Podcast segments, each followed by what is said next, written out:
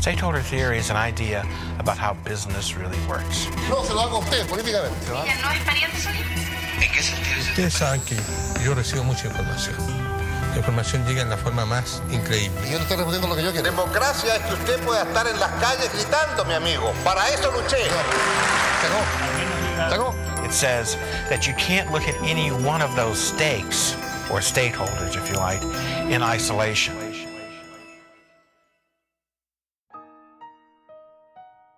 Bienvenidos a un nuevo episodio de Stakeholders.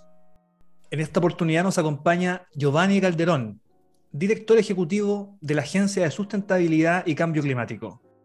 Giovanni, bienvenido a Stakeholders. Hola, ¿cómo están? Muchas gracias por esta invitación, Sebastián. Y bueno, vamos a conversar un poquito de, de cambio climático. Giovanni, para que nuestros auditores que quizás puedan no estar muy al tanto de la institucionalidad del Estado y sus distintos organismos, ¿qué es y qué hace la Agencia de Sustentabilidad y Cambio Climático? La agencia es un comité de la Corfo. Eh, Corfo, por ley, tiene la posibilidad de crear comités especializados en determinadas temáticas eh, que normalmente sirven como laboratorio de, eh, de, distintas experiencias que después pasan al resto de la institucionalidad pública. Eh, por ejemplo, hay parte de los comités pasaron a formar, a integrar el, ministerio, el nuevo Ministerio de Ciencia, parte de los comités que existían en, en Corfo. Eh, la agencia es más conocida o era más conocida hasta no hace mucho como Consejo de Producción Limpia, es de los comités más antiguos de Corfo, tiene más de 20 años, nace con un instrumento que se llama el Acuerdo de Producción Limpia y eh, es reconocida la ley 20.416, la ley de, de, PYME, de Pequeña y Mediana Empresa, donde se establece este, esta institucionalidad y, el, y, y, se reconoce además el instrumento de los APL. Eh, y esa es una particularidad bien especial porque la verdad es que no hay ningún otro comité de Corfo que tenga ese reconocimiento legal, lo que le da una naturaleza un poco híbrida, porque en el fondo requeriría una suerte de modificación legal eh, su traspaso a otro tipo de, de, institución. Y lo que hace la agencia es básicamente implementar este instrumento de gestión ambiental, que son los acuerdos de producción limpia, que es una metodología que está estandarizada eh, para eh, acordar, porque funciona bajo la lógica de la voluntariedad con las empresas, para acordar entre el sector público y el sector privado estándares de sustentabilidad en distintas materias por sobre los mínimos que establece la ley. Seguridad hídrica, eficiencia hídrica, eh, manejo de residuos, reducción de emisiones, una serie de elementos, digamos, incluso seguridad laboral. Hoy día estamos introduciendo parámetros de equidad de género a través de estos acuerdos en que lo, las empresas, idealmente un gremio, eh, se comprometen, digamos, a elevar estos estándares por sobre los mínimos que establece la ley y al final del proceso, digamos, de, de, de, la aplicación de la metodología, se audita el cumplimiento de esos compromisos y si resulta eh, aprobada esa auditoría, es decir, si se cumplieron todos los compromisos, se certifica. Y ahí se otorga el famoso certificado, la estrellita azul, digamos, que algunos, algunos gremios lo usan con mucho orgullo. Los panaderos, por ejemplo, lo he visto ahí en, su, en sus vehículos, están con su estrellita azul porque están certificados por nosotros. Giovanni, cuéntanos cómo ha sido la evolución de estos acuerdos de producción limpia, no, no solo en, en, en, su cuantía, sino que en los requisitos y metas que se establecen desde que partieron hace aproximadamente 20 años hasta el día de hoy. ¿Y cuál es el incentivo real y práctico que tienen las empresas para suscribirlos? Sí, mira, esa es una súper buena pregunta, Sebastián, porque yo de hecho cuando yo llegué a la agencia me hice la misma pregunta, ¿qué incentivo puede tener una empresa eh, de buscar un estándar superior al, mínimo que establece la ley, porque la finalidad de la empresa finalmente es obtener rentabilidad.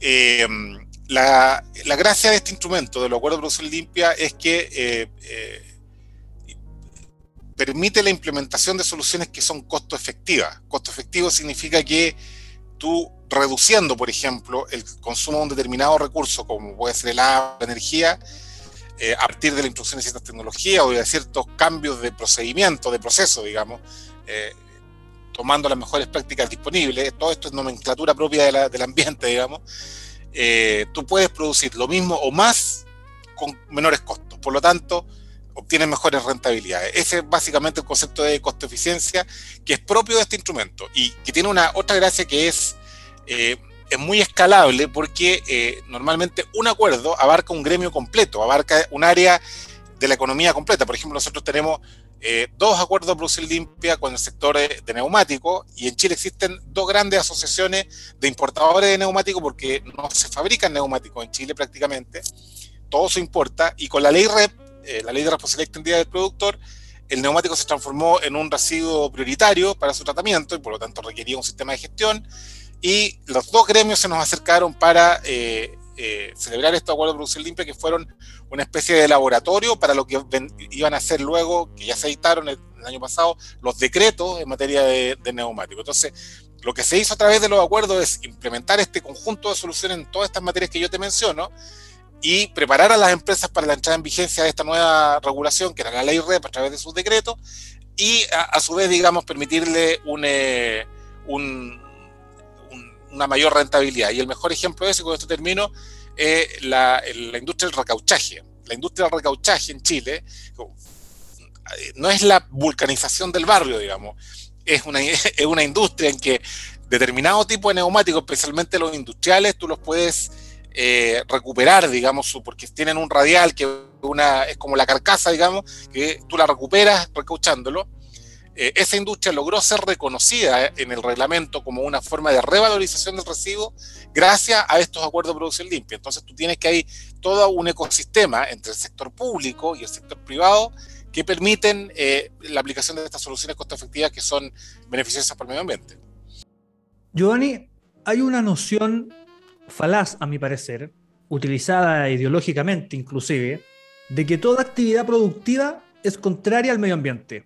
Y es así como tenemos organizaciones, grupos, partidos políticos que se hacen llamar ambientalistas, cuyo fin no es mitigar, atenuar o, velar por una producción limpia, sino que lisa y llanamente detener cualquier proceso productivo de mediano o alto impacto. ¿Qué te parece esta idea de que el desarrollo productivo sería incompatible con el cuidado del medio ambiente en pleno siglo XXI? Claro, lo que tú mencionas es una posición más bien extrema, que es el, conservacionismo, digamos. Eh, que parte de premisas eh, que son absolutas. Eh, es cierto que cualquier actividad humana provoca un impacto en el, entorno, en el medio ambiente. Cualquier actividad humana, la, más mínima, digamos, la sola existencia del ser humano, nosotros también producimos nuestros propios residuos como, personas, digamos, como seres humanos. Eh, y cualquier actividad que desarrollemos produce un impacto. La pregunta es si el entorno es capaz de asumir ese impacto de, tolerarlo, de soportarlo de manera que no sufra un daño permanente. De ahí surge el concepto de sustentabilidad, porque eh, previamente al concepto de sustentabilidad existía precisamente la noción de producción limpia, tal como el nombre que tenía el Consejo a fines de la década de los 90, que consistía en tratar de introducir prácticas en los procesos productivos que le hicieran de alguna manera más amigable con el entorno, en el entendido de que cualquier actividad, como te digo, produce un impacto, toda actividad produce un impacto mayor o menor, digamos. Eh, pero con el tiempo, eh, entre el análisis ambiental, se fue llegando a la convicción de que toda actividad humana puede ser desarrollada en la medida en que el entorno la soporte y por lo tanto sea en el tiempo. Y de ahí viene la expresión sustentabilidad.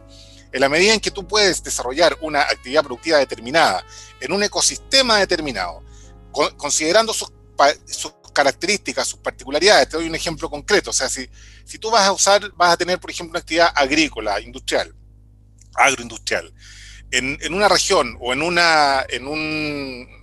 valle que tiene eh, una escasa disponibilidad de agua, que tiene una oferta de agua muy limitada, probablemente no va a ser sostenible en el tiempo esa actividad agroindustrial, porque el agua, que forma parte de, de tus insumos básicos en, la agricultura, eh, va a verse eh, disminuido en, un lapso X de tiempo que te va a impedir mantener esa, esa, actividad y va a producir otro tipo de externalidades.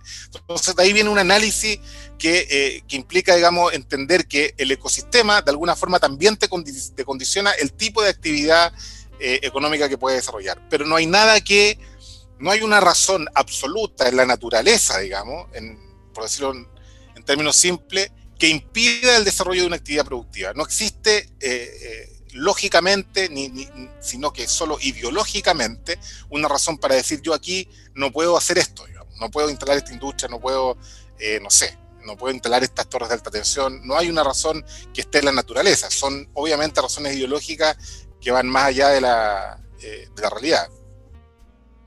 Giovanni, tenemos una sequía que es dramática, la cual se arrastra por más de una década prácticamente. Situación esta que no ha sido advertida por el grueso de la población, creo yo, dado que no tienen un contacto o una mm, relación directa con los lugares donde más fuerte ha golpeado.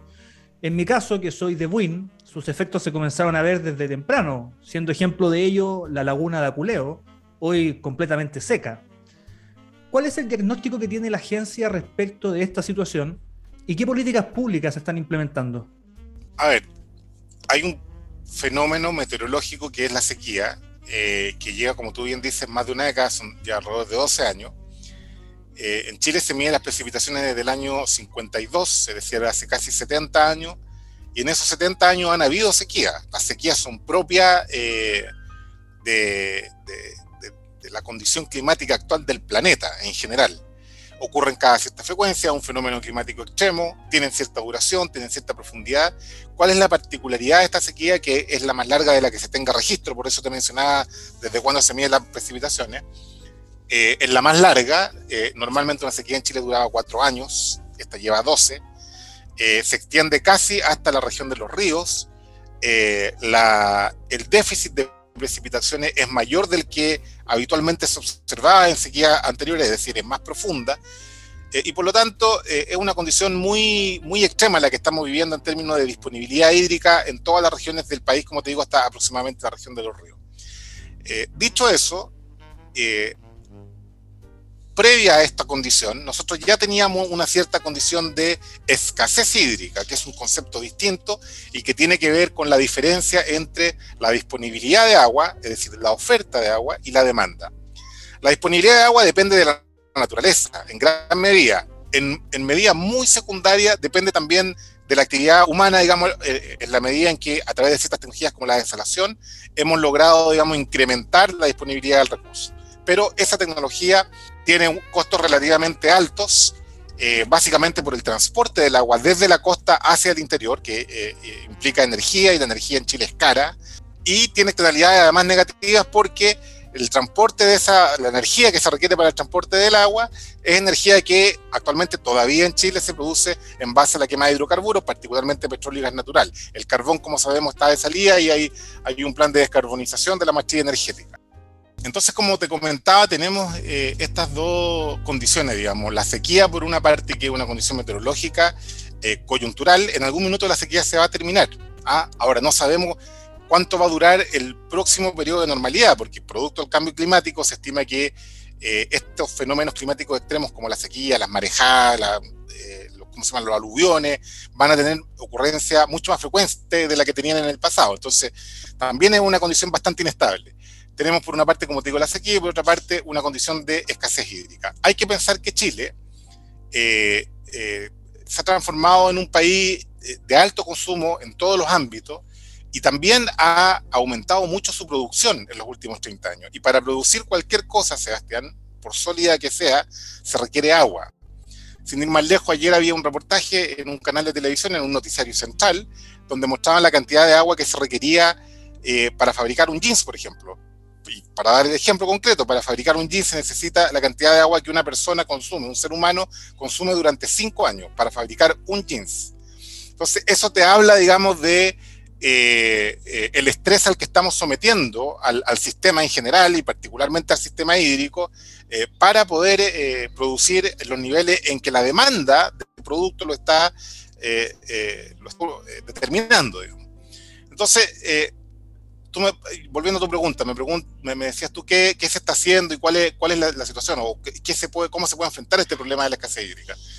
Eh, yo te diría dos cosas. Primero que como consecuencia de que en Chile teníamos otra visión del agua, hasta no hace mucho, hasta poco antes de la sequía, y lo considerábamos un recurso al menos disponible, si es que no abundante. Eh, incluso en las regiones del norte, los nortinos desde la ciudad del norte sabían con cuánta agua contaban cada vez, cada año, digamos hasta ese minuto tú desarrollabas tu actividad en función de esa disponibilidad de agua. Pero la medida, y por lo tanto, digamos, lo considerábamos prácticamente abundante. Cuando empieza a escasear el recurso, nos damos cuenta de que es necesario hacer un uso eficiente. Recién ahí, Entonces estamos hablando de una década, un poquito más de una década tal vez.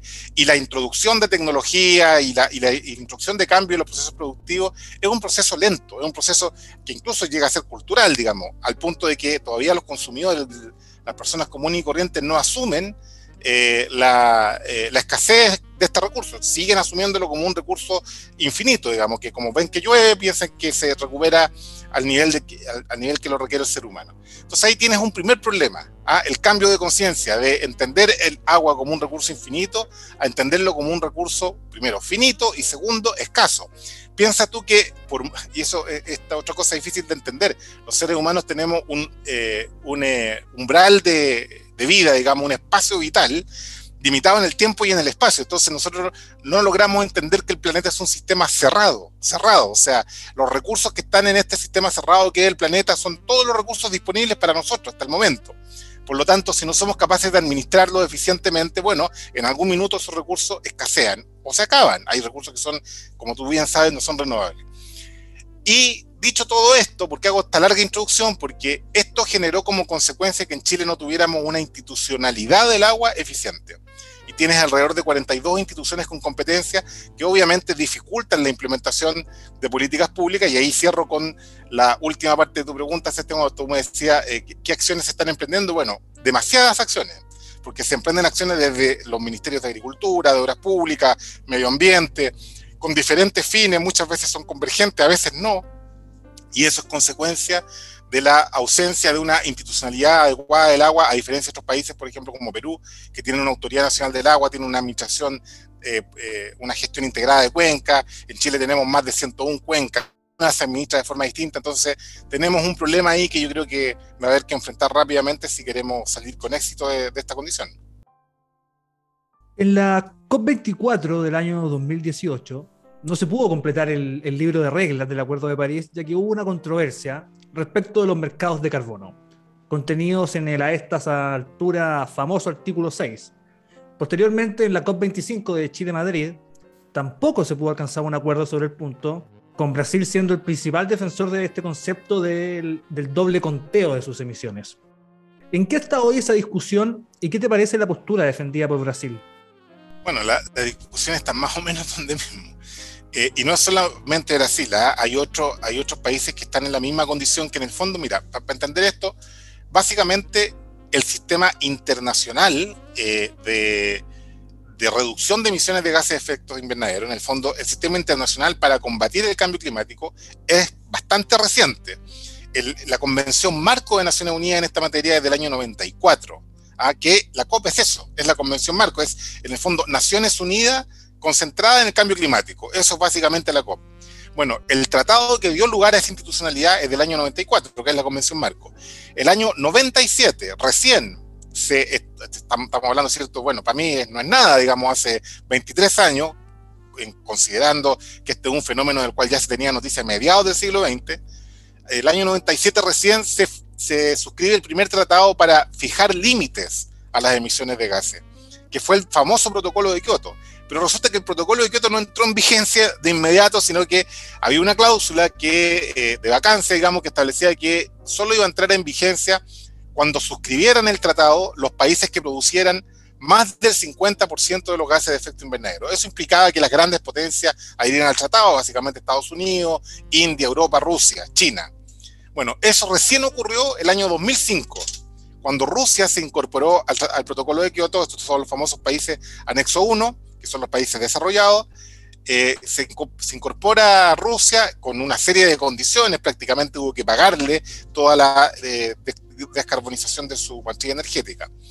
Y a partir de ese minuto se creó un mecanismo de mercado para los bonos de, carbono, eh, que es el mecanismo de desarrollo limpio, que en términos muy simples consiste en que los países desarrollados le compraban a los países en desarrollo eh, reducciones de emisiones. Un país en desarrollo desarrollaba algún proyecto que eh, implicaba una reducción de emisiones y eso el país desarrollado que usaba eh, tecnología sucia, digamos, energía sucia, le compraba esto y eso se transaba y eso era un bono de carbono. Es un término muy, muy grueso, muy simple, como operaba el mecanismo de desarrollo limpio.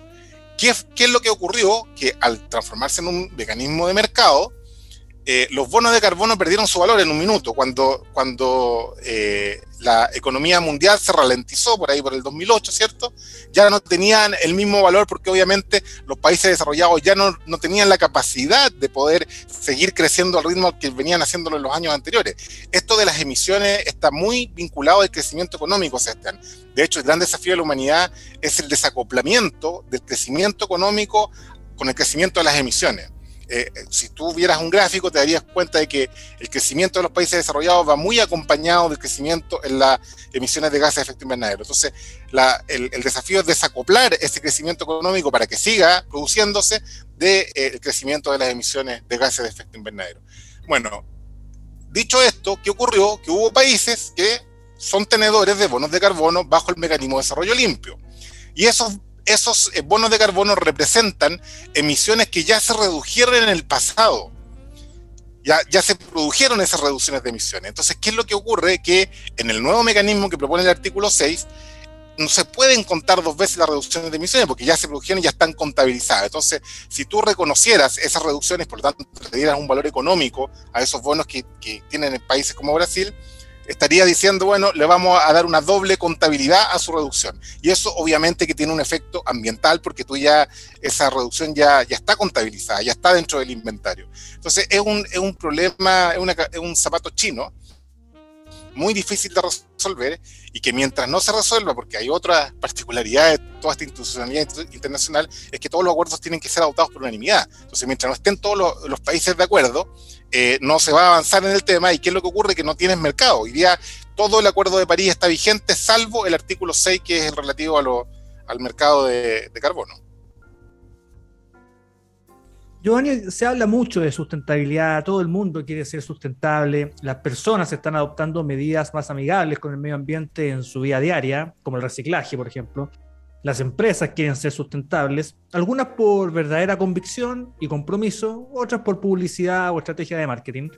Pero, ¿qué es realmente la sustentabilidad? Porque pareciera que ha pasado de un concepto que en sus orígenes era bastante restringido a un concepto paraguas que abarca una serie de áreas y prácticas. Efectivamente, tal como tú lo planteas, eh, hay una evolución en el concepto y que tiene que ver básicamente con la noción eh, de que cualquier actividad productiva tiene que tener la capacidad de sostenerse en el tiempo básicamente en tres pilares, el famoso triple bottom line. Eh, una actividad para ser sustentable tiene que poder mantenerse en lo que se refiere al medio ambiente, en lo que se refiere eh, a su sustentabilidad financiera, económica, digamos, y en lo que se refiere a su relación con las comunidades.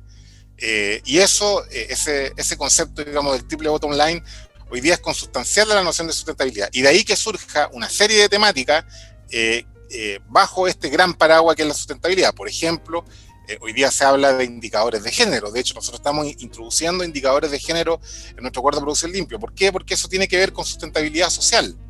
Eh, así como mecanismos de participación ciudadana temprana, previo al ingreso de los proyectos a los sistemas de evaluación de impacto ambiental, donde la comunidad donde se va a insertar un proyecto determinado pueda opinar respecto a ese proyecto, incluso antes de la ingeniería gruesa que se, que se presenta un, a una evaluación de impacto ambiental. Entonces, eh, efectivamente el concepto ha evolucionado, ha evolucionado desde mi punto de vista para bien, porque de alguna manera supone partir del supuesto, volviendo a la primera pregunta, ¿cierto?